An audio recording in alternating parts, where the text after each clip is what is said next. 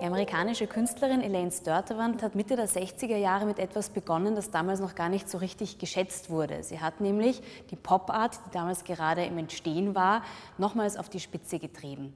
Sie hat die Kunstwerke ihrer männlichen Kollegen, mit denen sie zum Teil auch befreundet war, kopiert, wobei sie sich gegen diesen Begriff kopieren vehement wehren würde. Sie hat sie wiederholt.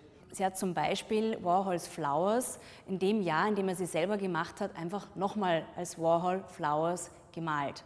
Warhol hat ja angeblich sogar eines seiner Seidensiebe zur Verfügung gestellt. Stella hat ja gezeigt, wie man seine Werke malt und auch Jasper Jones hat die komplizierte Enkaustik-Technik erklärt. Oldenburg, sagt man, hat eher etwas befremdlich darauf reagiert, als Ellen Störtewand neben seinem Oldenburg Store gleich noch einen Störtewand Oldenburg Store eröffnet hat.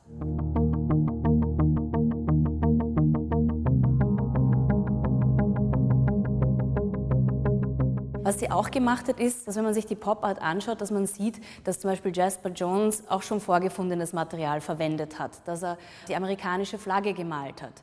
Andy Warhol hat die Flowers aus einer Zeitschrift entnommen und diese abgemalt. Oldenburg hat einen Hamburger gezeichnet oder als Skulptur geformt. Und was Störtewand macht, ist, dass sie die Kunstwerke verwendet als sogenannte Ready-Mates im Sinne von Marcel Duchamp, der für alle Künstler der damaligen Zeit sehr wichtig war. Was Helene Störtewand damit gemacht hat, ist natürlich genau das zu hinterfragen, was ein Kunstwerk ausmacht. Originalität, Authentizität, Autorschaft. Diese Begriffe stellt sie mit dieser Wiederholung der Kunstwerke in Frage.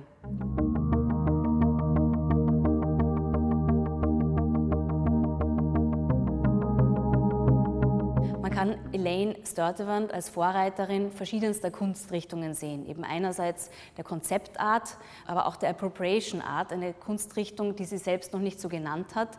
Tatsächlich kam die Appropriation Art erst Mitte der 80er Jahre auf mit Künstlerinnen wie Richard Prince oder äh, Cindy Sherman. Elaine Sturtevant hätte sich zum Beispiel auch selbst nie als Feministin bezeichnet, aber natürlich hat ihre Kunst etwas Feministisches. Man muss sich vorstellen, dass sie tatsächlich bis zum Schluss immer nur Kunstwerke ihrer männlichen Kollegen wiederholt hat. Warum nennt sie sich auch zum Beispiel nur Sturtevant? Sie lässt ihren Vornamen bewusst weg. Das macht sie aus dem Grund, weil natürlich andere männliche Künstler sich auch selbstbewusst nur mit dem Nachnamen bezeichnen lassen. Sie sagt, ich bin Sturtevant und steht damit selbstbewusst da. Und es ist aber andererseits auch ein Kokettieren mit diesem männlichen Künstlergenie, in dessen Fußstapfen sie mit ihrer Kunst ja dann eigentlich tritt.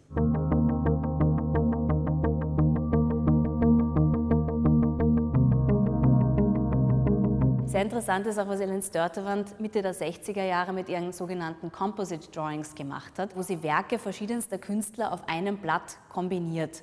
Sie bringt zum Beispiel Jasper Jones Flagge mit Liechtensteins Hotdog in Verbindung. Etwas, was natürlich schon beinahe an eine Blasphemie grenzt, die amerikanische Flagge mit einem Hotdog, das macht sie.